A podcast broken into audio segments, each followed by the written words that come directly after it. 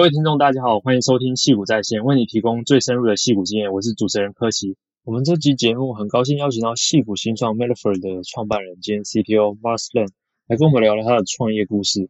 为什么会专注于 Metadata 的数据这个题目，以及他在 Google 和 LinkedIn 的工作经验如何激发他后来的创业 idea。好，Mars 要不要跟大家打个招呼？各位听众，大家好，我是 Mars，我是台湾出生的台湾人，但是小的时候全家就移民了，目前是在西谷发展。因为 Mars 一开始他在 Google 上班，然后后面又去 LinkedIn 处理的东西都是围绕在 Metadata 里面，也因此衍生了后来的创业题目。Mars 要不要先介绍一下自己工作的背景？啊，那当时来美国是来念 PhD 的，然后在 UCLA 念，念完之后就加入 Google。当时加入的那个 team 是 the product 叫做 Google App Engine，这是 Google 当时 GCP 就是它的这个 cloud 最早最早的一个产品，可以说是就是因为这个产品而产生的这个 GCP 这个东西出来。在那边做了几年之后，后来其实还中间还去做了跟 language model 相关的东西，那不是 large language model，当时没有 large language model 这个东西是 small language model。然后后来到 LinkedIn 之后呢，嗯，就开始做跟 data infrastructure 相关的东西。那当时我去 LinkedIn 的时候是去带一个。新成立的一个团队，呃，就就叫做 Metadata Team。主要目的呢，就是在 LinkedIn 去收集各式各样的 Metadata，然后提供一个服务，是让让这些 Data scientist 或是 Data Analyst 能够找到他们想要找的资料，然后能够了解这个资料是什么样的性质。最重要就是说，让大家能够互相一起合作，能够利用别人做出来的东西等等。这是当时的一个主要目的。所以之前在 Google 做 GCP，然后后面有接触到一些 data infrastructure，那后面为什么会从 Google 转到 LinkedIn？这中间也有个蛮有趣的故事，可能也是一个，也许也是一个 cautionary tale，跟跟大家大家稍微讲一下。那可能很多听众了解，就是在戏谷，它有一个蛮奇特的一个 culture，就是特别是是这个 engineers 来讲，就是说，他通常你去加入一个新的公司的时候，他会给你一些股票，对不对？或是就是 option 等等，如果是 startup 的话。那这些东西通常都是以个四年为一个单位，就是了。所以他给你以后，它就会慢慢四年四年的 invest。那这四年中间呢，呃，假使你做得好，也许公司会再给你新的股票，或者是帮你 promote 等等等等。但很多时候，如果你跟不上的话，就是说，如果你没四年之内没有说。表现特别好的话，那到四年会出现一个叫做 cliff 这个东西，就是就是说你你会发现，诶，四年之后到第五年的时候，你的薪水就就跌了，这个 total package 就跌了。所以这个时候，很多时候有些人就会作为决定，就是说，那我是不是该去换个新的工作？那其实我当时也是一个抱持这样的心理，当然也不是说要找新工作，就是说我能不能去外面找一些好一点的 offer，然后回来跟老板讲说，嘿，你能不能帮我加点薪，这样我就可以不用离开了。我还是很喜欢 Google，想要继续待在 Google。那可能弄巧成拙，去外面找以后，诶，找完之后就会找到很好的 offer，当时很好的 offer，很好的 opportunity。我还跟老板讲以后，老板就说：“我们对不起，我们没办法 match 这个东西。那那你如果觉得这个这个这个机会好的话，那你请你就去吧。”那当时就很尴尬了，没有本本身没有想要离开，但是老板都已经请，都已经跟你讲说，那这边门在这边了，请那你要走，请自便。那那就那就只好去硬着头皮也就去了。但是实际上去了以后，才发现是一个很好的机会。呃，对我本身来讲的话，是一个很好的机会。等于说，当时我也只是一个一个 senior 的 engineer，所以大部分都是在就专心做自己做的事情。那去那边是去当个 tech lead，所以可以开始带一个团队，可以再开始带其他的 engineers。嗯，那这样的一个机会，嗯，其实有时候是可遇不可求的。那当时没有想那么多，我就去了。然后去完之后，事后回头看的时候，我就觉得，哎，其实当时如果没有一个这样的一个情景去 push 我去找工作，去去外面看其他的机会的话，我可能到现在可能还是继续待在 Google，然后默默无闻继续在在当我的一个 senior engineer。所以有时候这个机会 you never know，对，就是说你你事后看都很觉得很清楚，但是当时发生的时候，你可能完全不知道到底是为什么。所以就是为了想要加薪，然后想要去外面找一个 offer 来说服老板，但不想找到更好的条件，然后找到 LinkedIn。那时候找 LinkedIn 的时候，他们做的。呃，Metadata 这个领域跟你原本在 Google 做的是有相关联的。其实没有直接的关联，我在 Google 并没有直接碰跟 data 相关的东西。虽然我当时做 language model 是有多少碰到一点，但是不太一样。当时去 LinkedIn 是纯粹是盖 data infrastructure，就是做做这个做这个 infra 的部分的东西。之前并在 Google 并没有类似的经验。不过因为做过 cloud，所以你对整个这个的 distributed system 什么这些都非常理解。虽然是换了一个 domain，但是做的东西实际上从 engineering 的角度看的话，其实是大同小异的，所以倒还不是说不至于说是一个重新的一个新的领域要重新学习的是。因为你加入 LinkedIn 的时候，大概是一七年的时候，那时候有一开始看到 LinkedIn 这个职位，然后做了这个内容，你那时候有觉得说，哦，这个 Metadata 是未来有这个发展性嘛？然后甚至就你现在也知道，这个是一个很好的创业体验。你如果为一般的创业者说。你当时是不是有一个什么远见，看到什么东西，然后得到什么 insight？大部分都会跟你讲说，对对对，我很早就已经看到这个东西了。实际上，大家都是骗你的。很多时候，这个东西都是套个 Steve Jobs 的话。他说，很多时候呢，当你到了一个点以后，比如说像他 iPhone 做出来等等等等，那你回头看的时候呢，你会把过去发生这些事情都很容易就连接在一起。就是，当然是。Of course，因为有这件事情，所以带带发展这件事情，带发展这件事情，带发展这些，到今天有今天这个情况。但是那都是像回头看的时候，他当时他在 Stanford 的那个 commencement 的，的他讲很有名嘛，他就说我当时 drop out，我去去听这个这个书法 calligraphy，然后后来就发现，哎，这东西我可以 apply 在 Mac 里面，然后可以把它字 proportional font 做得很漂亮的字等等。这个东西他当时去学那个课的时候，绝对没有这个远见或者想到这些事情。所以当时一样道理就是说。这 metadata 的这东西看起来蛮有趣的，可是我根本不会想说这个东西一定是未来，然后我要做这个东西，所以我以后可以成立一个公司等等等等的这些东西，当时是绝对没有想到的。那当然是可以事后诸葛可以跟你讲说，对啊，当时我全部都已经想到，但实际上这些都是骗人的。因为 LinkedIn 的这个经验对你现在现现现在的这个创业应该非常的重要。然后可不可以跟观众介绍一下？就是因为刚刚提了很多是 metadata，但还没介绍说 metadata 究竟是什么，它的重要性是什么呢？顺便跟大家介绍说，你在 LinkedIn 工作的内容是什么？那我可以稍微解释一下这个 metadata。那其实最好最好解释方法就是给一个给个例子，那可能大家就可以很容易理解。如果你讲说资料好了，data 对不对？呃，很多人可能第一个想到就是 CSV 对不对？或者是 Excel。当然，现在 big data 的时候，当然就是不再是这些东西。可是如果从一般人的认知来讲的话，他觉得就是像 Excel 就是所谓的 data，一个很大的 table 对不对？或者 CSV 一个很大的 table。那当你你拿到一个 Excel 的档案给你好了，我用 Excel as an example，对不对？你拿到一个 Excel 的档案，你打开看了以后，哦，是一个表格，然后有不同的 column，每个 column 你都有名字，上面都写得很清楚，这这个 column 叫什么名字。你拿到一个这样的东西之后呢，实际上是非常没有、非常无用的。怎么讲呢？就是说，当你看了这个资料，每个资料你都看得懂，每个每一格你都看得懂，有数字或是有个文字等等。但是实际上你会有很多很多的问题。我又讲很简单的、很很简单的例子，对不对？如果如果这个 column 的名字叫做 email，然后你看那个资料里面也都是 email address，对不对？这很很 make sense。但是是什么的 email？是这是个人的 email 吗？还是是一些 group 的 email，对不对？这些是你客户的 email address 吗？还是是你 internal 的 email address？到底是什么？然后你会很快就会就 naturally 就会想到说，那这个这个东西是谁谁创造的？这个资料是谁创造？它从哪里来的资料？对不对？什么时候创造的？资料还新不新？还是旧不旧？然后。诶，为什么中间有一些空的格？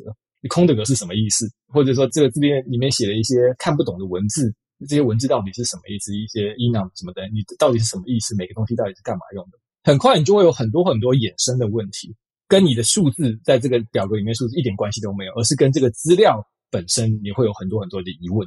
那你如果没办法得到这些疑问的解答的话，你很难去真的去做什么有用的事情，对不对？所以这些所谓这些疑问，你刚才想到这些疑问，这些东西就是 metadata。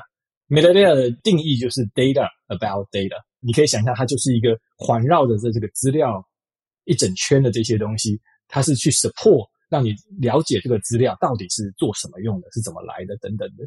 那这个东西就是所谓的 metadata。那我刚才举的例子是一个很简单很小的例子。如果你今天想象今天在一个大公司里面，它有收集各式各样的资料。然后他有去买外面去买了不同的资料等等，然后中间这些 data scientist 或者是 analyst，他拿这些资料再衍生了很多其他的资料，比如说两个 table join 在一起，对不对？等等的。那这些东西，如果你到最后就只是一堆 Excel 的表格的话，没有任何 metadata 的话，那根本等于是无用的。只有因为当时只有当时那个人可能知道发生了什么事情，他做的事情，他如果不把这些东西记录下来的话。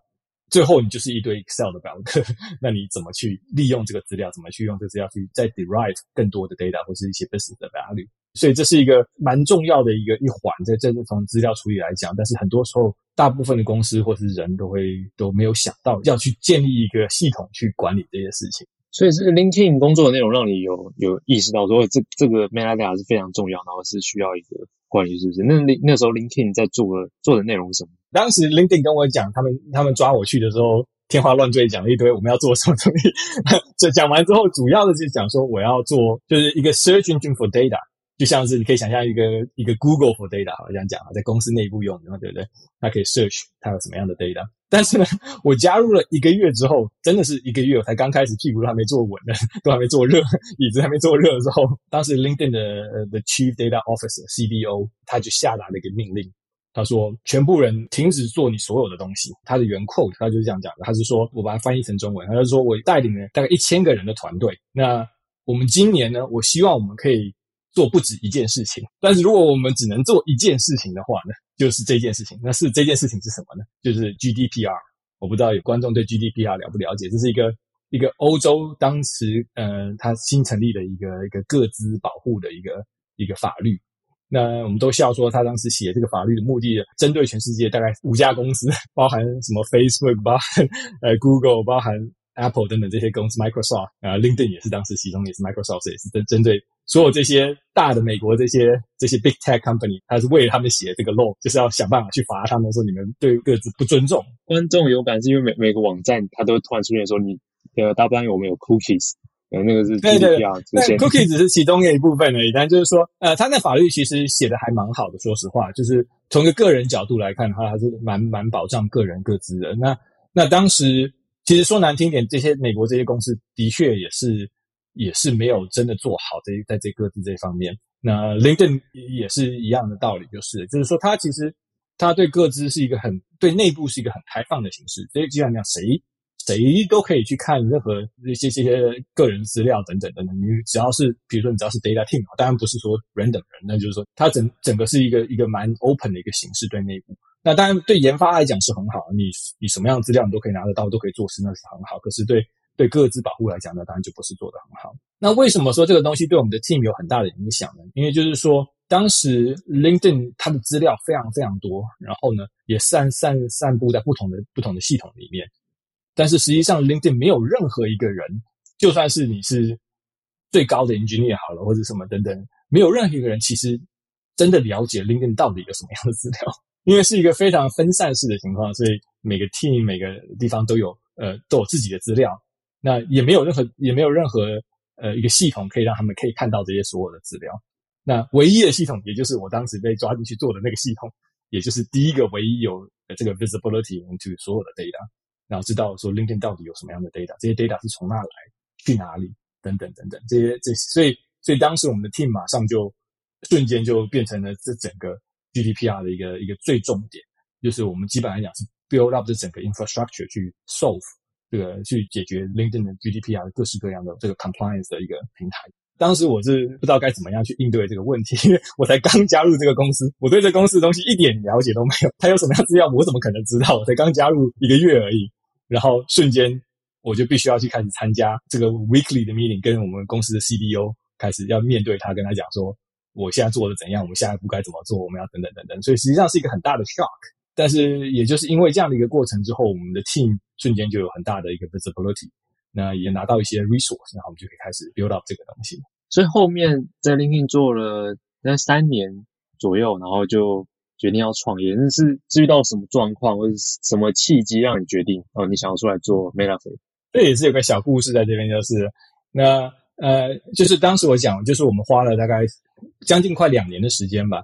呃，就是总算帮帮 LinkedIn 解决了这个 GDPR 这个很大的一个 headache。那我们 team 做出来东西，我们觉得诶也是做的还蛮好的。虽然说是一个 compliance 当个出发点，但是我们最终的目的还是一样，解决一样的事情，就是要对公司的资料要彻底的了解，我才有办法去执行这些跟 compliance 相关也好，或者说这个 search 相关也好。那我们当时做的这个东西，收集了很多各式各样的 metadata，然后我们也发现说，诶这个 metadata 除了 service compliance 的 need 以外，它还可以 service 很多很多不同的 use case，然后我们做的这东西，我们当时也把它做得非常 generic，就是不是只是限制于做这个 compliance 这个 use case。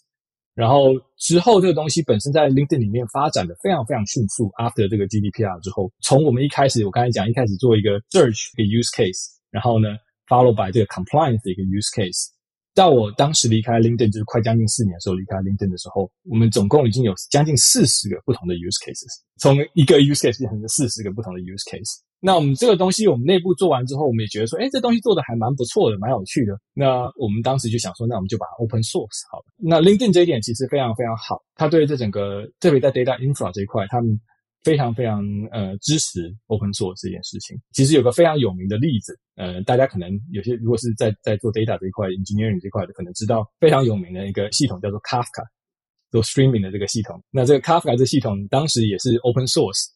然后呢，当时做 Kafka 的主要这几个成员，后来也成立了一个公司叫做 Confluent。然后呢，这个公司呢本身后来也上市了。然后之后还有大概三四个类似这样的公司吧，都是从 Open Source，然后得到很大的 support，然后就出来，然后就开始呃自己成立公司。那当时我们 open source 当然没有想说我 open source 就要去成立公司等等，只是纯粹从一个 engineering 角度讲说，哎，我们做了一个东西，我们觉得还蛮有趣的，我们就把它 open source，看看其他公司可能会觉得也也有趣等等等等，也觉得有用。那我们当时就 open source。那 open source 之后呢，这 open source project 其实 to our surprise 就是非常 popular，很多公司 turn out 就是说，也许也刚好可能是 GDPR 那个年代，很多公司有 GDPR 的问题，或者说。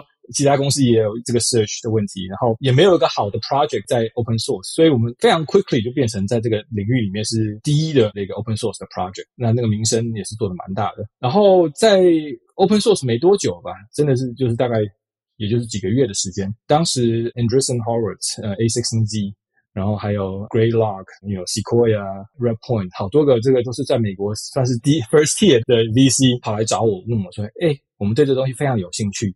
你要不要就是 quit 你的 LinkedIn 的 job，就来成立一个公司？我们我们都想要投资就是了。所以当时那时候才开始想说，哎哦，我没想到这个东西其实好像真的很有用。我们当时做也就是为了，反正就是上面交代 LinkedIn 要做，也没有想那么多就去做了，对不对？那没想到实际上好像这个东西好像似乎还有一个这样的市场。那当时我跟我的 co-founder，我的 co-founder 就是。我们 team 的 manager，我是我们 team 的 tech lead，我们两个人，我们就花了点时间，将近半年的时间到九个月的时间，我们就去就去做一些 marketing research，去跟很多公司在做资料相关的人去聊，然后看说是不是这个东西真的有一个这样的商业的契机，就是有没有人需要这样的。这样的一个东西，然后有没有 existing solution 可以 solve 他们的问题？那当然，open source 那边我们也得到很多的 validation，就是很多人就看来真的是很多公司需要像这样的一个东西。那因为这样等等呢，最后我们就决定说，OK，那我们就出来吧，就出来成立我们的公司。然后我们就笑说，当时我们让 Anderson Horowitz 等了我们整整一年的时间才回复跟他讲说我们要成立公司。那他们他们也是，毕竟是真的是 first year 的 VC，他们当时就真的跟我们讲说，你就慢慢做 research。我希望你们真的是确定你们要成立公司才出来成立公司，不是因为我们要投钱才成立。那我们我们成立之后，他们也是第一时间就就投钱，就说我们要投钱进来，就给我们 term sheet。所以从个 fundraising 的角度来讲，都是算是算是非常顺利的，没有碰到什么困难，就是 day one 就钱就进进银行了，基本上。像这个，因为你们一开始推出 open source，然后发现非常热门，那这一年期间没有别的公司也赶快成立类似的服务，然后拿市场。当时也有几个。其他的 competing 的 open source project，当时有 Lyft，对 Lyft，当时他们也有也有出来做了一个 open source project，然后他们那个团队后来也成立了公司，但是我们算应该算是在这个领域第一个出来成立公司，比较有名出来成立公司的。然后后来我们成立公司之后，大概几个月之内，又有大概有三四家类似性质的公司都都都出来开始做。那时候，呃，Andrews 的 partner 跟我们讲，就是说，下午就跟我们讲说。都是这样子，我们我们投资什么东西之后，所有人就开始都投资这个 这个领域，这也是也是算是戏骨的一个生态吧，就是这样子。就是说，大家一旦发现这个龙头开始投资哪个领域以后，大家都会突然觉得说这个领域应该是很重要的，所以就都大家都跑进去开始投资。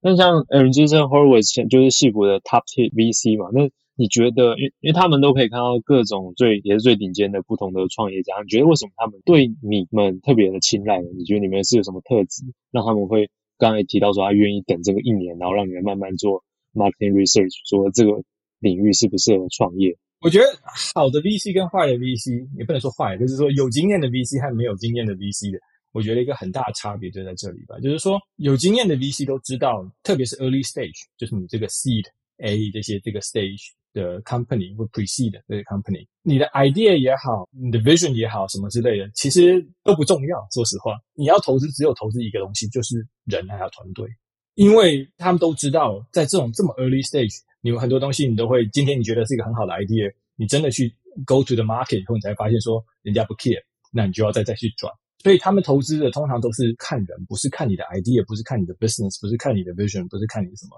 那当然这些东西都会是一个帮助，是一个加分的一个作用，对不对？等于说是一个一个 proof point，但是那个不是一个主要的投资源。那我再给你一个一个很实际的例子，这我觉得你可能很难很难在不要说台湾，就是戏股，你很难再再找到另外一间公司跟我们有一一模一样的过程，然后 VC。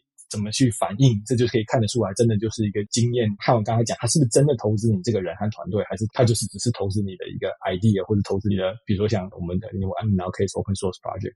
那我们当时也想要，就就很明显嘛，我们要做的事情就是把 open source 这个 project commercialize，是很简单的一件事情。那我们其实心里也大概有有底，就是说这个这么多 first year 的 VC 想来投我们，很大原因也就是觉得看我们这个 open source project 做得好。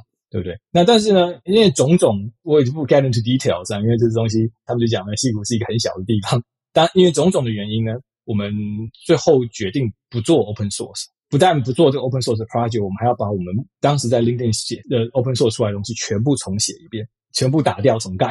那碰到这样的情况之下的时候呢，如果不是真的很有经验的 VC，就像我讲，他不是真的投资你这个人或者你这个团队的话，他一定会慌的，对不对？他当时说：“有没有搞错？我当时投资你就是投资你这个这个 project。你说我这 project 不要了，还要重全部重写，对不对？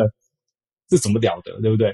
呃，很多 VC 就会跳起来了，对不对？可是呢，当时人就是 Howard，还有我们当时另外一个 CoLab 的另外一个 company 叫做 Amplify，他们两个都是非常非常 support。他们知道对我们来讲，这是一个这是一个很大的决定，不是一个儿戏，对不对？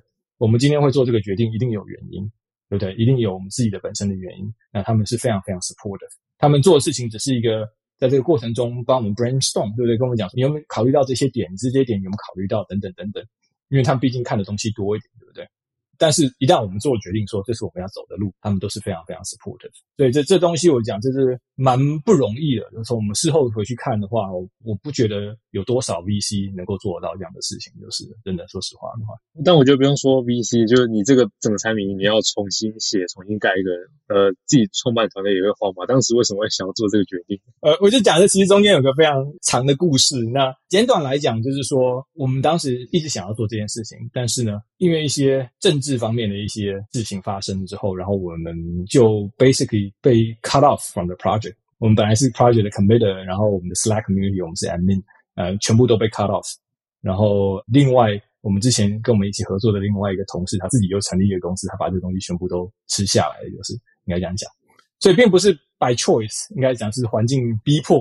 而造成的，对。但是我们现在事后这么多年回头看的时候，我们都觉得说，这是用英文来讲叫做 blessing in disguise。我们现在是非常非常 happy where we are in terms of 这个东西。但是当时发生的时候，的确这是一个蛮大的一个 shock，也是一个蛮大的一个 obstacle。但是过了之后回头看的时候，其实所有事情发生都是有它的原因存在的。你只有事后的时候回头看才会知道说，当时为什么发生这事情，到底是是好还是坏，算是因祸得福。那像 Metaphor 是从二零二零年底成立，那成立至今，你们带了哪些客户？然后主要客户会用你们的 platform 达成哪些事情？我刚才有稍微提到，就是说这个我们当时做这个 Data Hub 在 LinkedIn 的时候，有到最后有四十个不同的 use Case。那 as a startup，你不可能去做四十个不同的 use case，你一定是 focus on 其中一个。那我们的 focus 还是我们最初的一个 use case，就是一个 search and discovery，还有一个等于是一个 collaboration 一个一个角度出发的一个这样的产品，就是。那客户来讲的话，从这个 market segment 来讲的话，我们通常是 target 比较大的公司。那原因其实很简单，就是公司越大，它在这方面的需求就会越大。因为你公司，你说一个 data scientist versus 一百个 data scientist 要一起合作的话，你当然可以想象，那个需要的工具是非常不一样的，就是。你的东西越复杂，你的资料越多越大，那当然你越会需要一样的东西。所以我们的客户大部分都是属于比较大一点的公司，就是。那小的公司也有。中小型的公司也有，但是通常他们需求比较没有那么强。那有些公司是比较特例一点点，他们可能公司本身不大，可是他们对资料用量非常非常大。一个 example 吧，就是这这一个以色列的公司叫做 Fiverr，他们就是一个 online marketplace，是专门帮你找这些所谓 gig 啊，就是 gig worker，但是他是比较 specialized 一些 professional gig，比如说写帮你写 website，帮你写 app 等等这些东西。那他们当时呃成了这个就是 Uber 那那波的风。所以涨得非常非常快，很短期之内就就上市了，在以色列，然后在美国上市。但是它的它所付出的代价，就是因为它涨得太快了，所以他在资料这块方面非常非常杂，就是没有他没有花用心去想他要怎么样去去 build 到它这个 data 的这一方面的这个 infrastructure。所以现在他们回头看的时候说糟糕，我们现在有很多人想要用资料，可是这这资料非常非常乱。我们根本不知道我们有什么样资料，根本没有 document，然后根本什么都没有，我们根本不知道怎么去 scale 我们的这个 data team。那这个情况之下说，他们来找我们的一个很大的原因就是，第一个想要把这个 document 做得好，对不对？那第二个就是我想要看到一个整体的一个我有什么样的资料，然后这些资料之间是怎么样的连接的关系等等。我希望有一个这样的一个平台，让我可以看到，让我可以因此去管理我的资料，就更更有效的去管理我的资料。对，这种比较比较算比较特例，就是公司没有特别大，可是呢，因为他当时他可能 grow 的特别快，所以他并没有把他的资料好好管理好。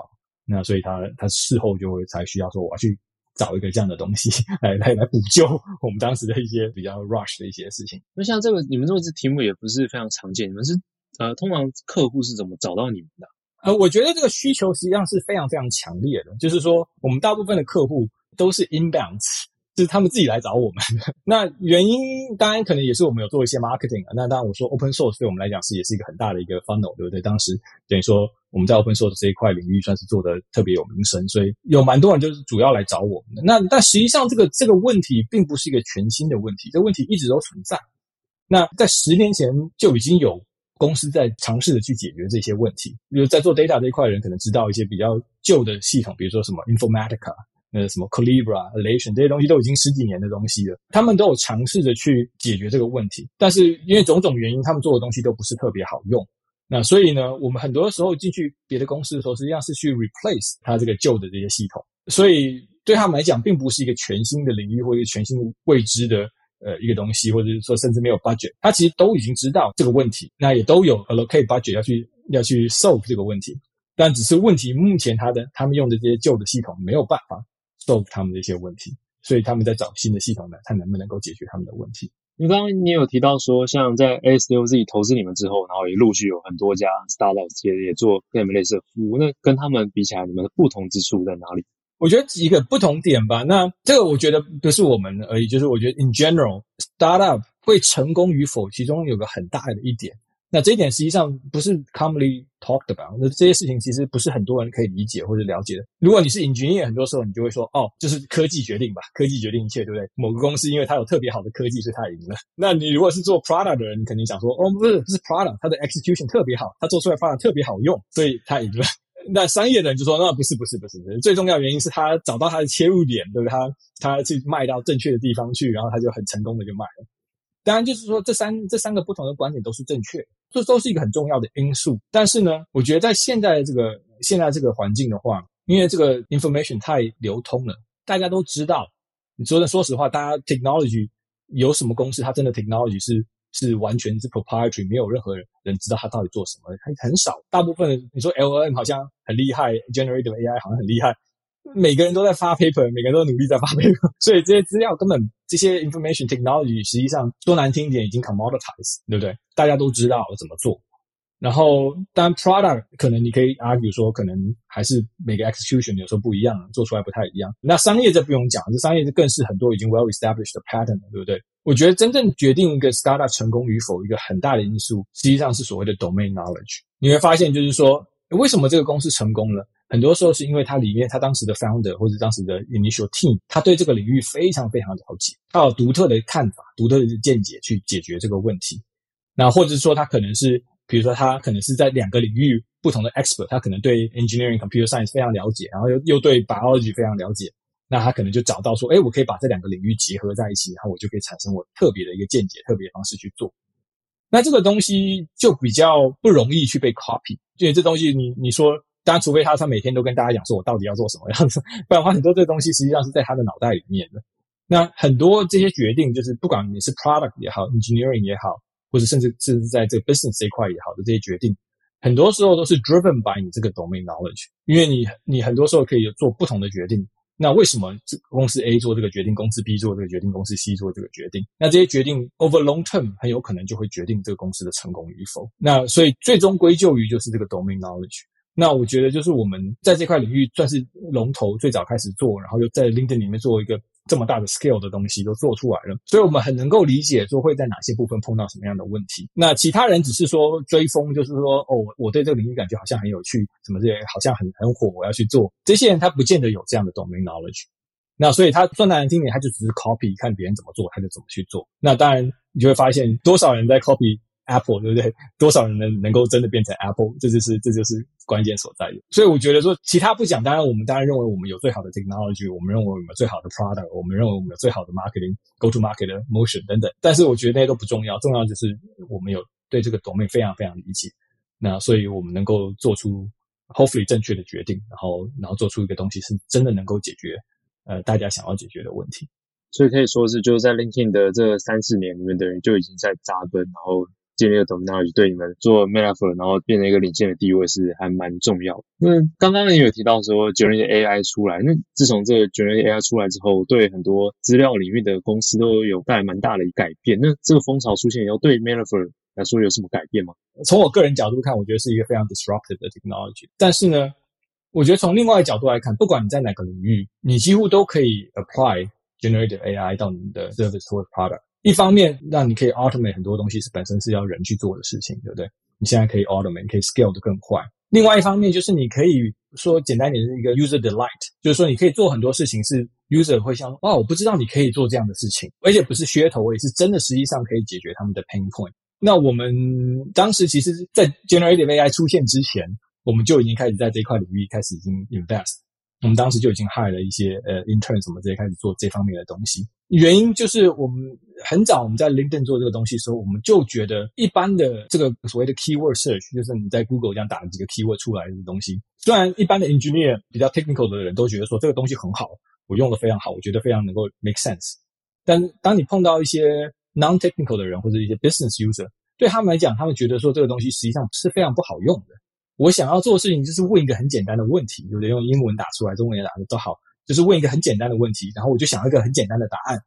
你不要要我要去学要怎么去做这个东西，search 老半天，然后回给我一堆几万个答案，都不是我所想要的，对不对？那你给我几万个答案，我怎么知道哪个是好是不好？那 Google 厉害是它这个 Page Rank 它做得很好，所以。基本来讲啊，对啊，你前三个答案可能都是，这就是你想要找的答案。可是，在我们这块资料 search 这个领域的话，可没那么简单，没有 page rank 这种东西存在，你没有办法很容易去 rank 你要想要你要 rank 的东西。所以，generative AI 对我们来讲，实际上是一个非常非常好的一个 technology，让我们能够一个 search 角度来讲，我们可以 enable 这个 natural language search。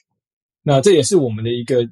所以你刚才问就是说 differentiator 吧，跟你 competitor differentiator，这是我们目前来讲是一个很大的 differentiator。我们做了一个这个 Slack 跟 Teams 的 bot，对不对？所以人家可以直接在 Slack 或者在 Teams 里面直接问这个 bot 问题，然后比如说我想要找公司现在这样的资料，我们有没有像这样的资料？那他就可以帮你去找到，然后回答给你，跟你讲说这几个 table 是可能是最有可能是你要找的东西。然后你可以甚至问他一些很复杂的东西，可以说我们是怎么去运算。我们公司的这个营业额是怎么运算？好了，那如果你在公司里面有这样的一个资料，有人写了一个这样资料说，哎，这是我们 official way of calculating revenue，那他就能够不只是把这个资料回传给你，他还可以把这个资料等于他像是像是一个人读了一遍，然后给你一个 summary。所以 generative AI 对我们来讲，是我们觉得是一个 core part of the product，不是一个 something that you just bolt on，就是你是必须要 integrate into every possible way into your product。然后这几年，自从疫情之后，戏谷的公司因为那边有缺工的潮，大家缺乏工程人才，然后开始找人才也找到台湾来，很多台湾人也开始去戏谷的公司工作，可能做 remote work。那 Metaphor 这边也有 hire 一些台湾的工程人才。你们是如何找人才？然后跟台湾的人才对于你们的重要性？我觉得台湾人才有个非常有趣的一个特点，就是我我常常跟 candidate 讲，就是说台湾有很多很好的软体人才。但是这些软体人才都是去硬体公司打杂工，就是说台湾没有很好的一个这个软体的生态，就是有好的软体的公司，当然也有，但是就是自毕竟当然不能跟硬体比，说 semiconductor 还是主要台湾的一个主要的产业就是。所以台湾的这些顶级的这些软体的人才，很多时候只好跑去台积电打工或什么之类。那那这些公司说实话，它不是软体当主业。你软体人去那边做的一定不开心，因为你就是被叫说哦，你去做一个内部工具，让我们来了解一下这个良率，像这样的东西就是那真的软体人是想要做的是一个真的软体的 product，软体是主要的一个 product。所以当我们去跟台湾的人才交流的时候呢，他们都非常非常 excited，就是他们听到说哦，有这样的一个公司是专门做软体的，然后我可以真的是用各式各样最新的科技啊去解决这些问题。从一个 engineer 的角度来讲，他们都是觉得这个东西是非常非常有趣的。也是一个很好的机会。那当然就是说，我觉得不要说台湾，在任何地方，在 startup 工作和在这些大的公司工作是非常不一样。说实话，也不是每个人都适合在 startup 工作，也不是每个人在 startup 工作都会开心。但是，就是如果你是真的对 startup 很有兴趣，想要做 startup，然后了解说为什么我想要做 startup，因为你可以学到很多东西，因为你可以有很大的 scope。或者说，甚至说我以后想要 start up 做自己搞自己的 start up，所以我现在想要先去 join 一个 start up，看看 start up 是怎么运作的。如果是这样的人的话，他在 start up 就会做得很开心，会做得很成功。那如果你是比较安居乐业型的人，我要找一个好的公司，给我很多钱，然后工作越少越好，离家呃事少离家近的这样的人的话，去 start up 工作就一定不会很开心，也不会很成功。就是刚刚在节目之前跟 Mars 聊一下，他有说他。现在想要招更多的台湾的工程人才，所以工程师们如果听到了这集，记得可以应征 Metaphor，可以用最新的科技去解决真正的问题。对，欢迎跟我联络，你可以 include 我的 LinkedIn 的 profile 在这边，欢迎你随时聘我跟我联络。那我们公司目前在台湾的团队还蛮小的，我们公司本身就还蛮小，但在台湾团队更小。台湾团队目前呃有两位工程师，就是那我们的目的是希望在台湾能够成立一个很独立的团队，能够越来越多人。呃，但是目前离那个还有点距离。那在这个之前的时候，我们的这个时区来讲的话，还是以北美时区为一个中心。所以就是在台湾工作人的话，必须要做晚一点，就是可能要你要做到晚上十一点、十二点、一点，才有办法跟美国东西岸的人合作。所以这是一个比较 tricky 的地方，不是每个人都可以这样子做。那但是如果你觉得说你的时间来讲，说我本来就是个夜猫子，对不对？对我来讲，这刚刚好，这是我最 active 的时候，我最 productive 的时候，那就很适合。那 hopefully 我们台湾人才够多，能够成立一个独立团队之后，当然会以台湾的时间为中心。但目前的话，这个 time zone 不是每个人都可以接受。对，我最后想要问的是 Metaphor 未来这一两年的规划。呃，我们目前公司正在不停的 scale 我们的 customer base，当然 product 还是非常迅速的在研发当中。当然，你问每个 startup，大家都会跟你讲说，我们我们最终的目标都是要去敲钟，现在是在敲钟，对不对？我觉得这东西是可遇不可求的，有很多时候有很多不同的因素，让你公司能不能到达那个地步。但是我觉得，不管公司未来是怎么样的情况之下的话，我们就是每个团队的人都能够感觉说。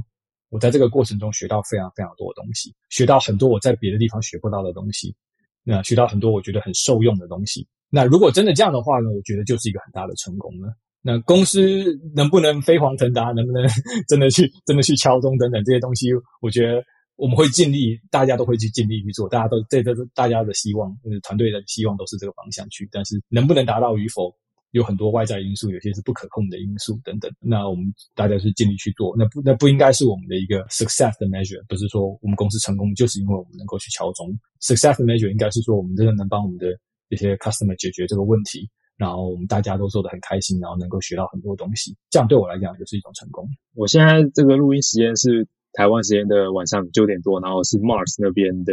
早上就有点有点像是体验说，如果当 engineer 在 Mars 那边上班，就是要就 align 这个晚上的时间。但不过 Mars 他那边是呃五点多就起来，是蛮蛮不得了，五点多就起来上班。那今天很谢谢 Mars 来我们的节目聊聊说 Meta 的发展跟跟大家介绍 Metadata，感谢 Mars，哎，谢谢你今天邀请我来，那很高兴能够跟这些听众稍微分享一下我个人的经验。好，感谢各位的收听，戏舞在线于每双周一上架，欢迎点赞、转发或留言回馈，我们下次见，拜拜。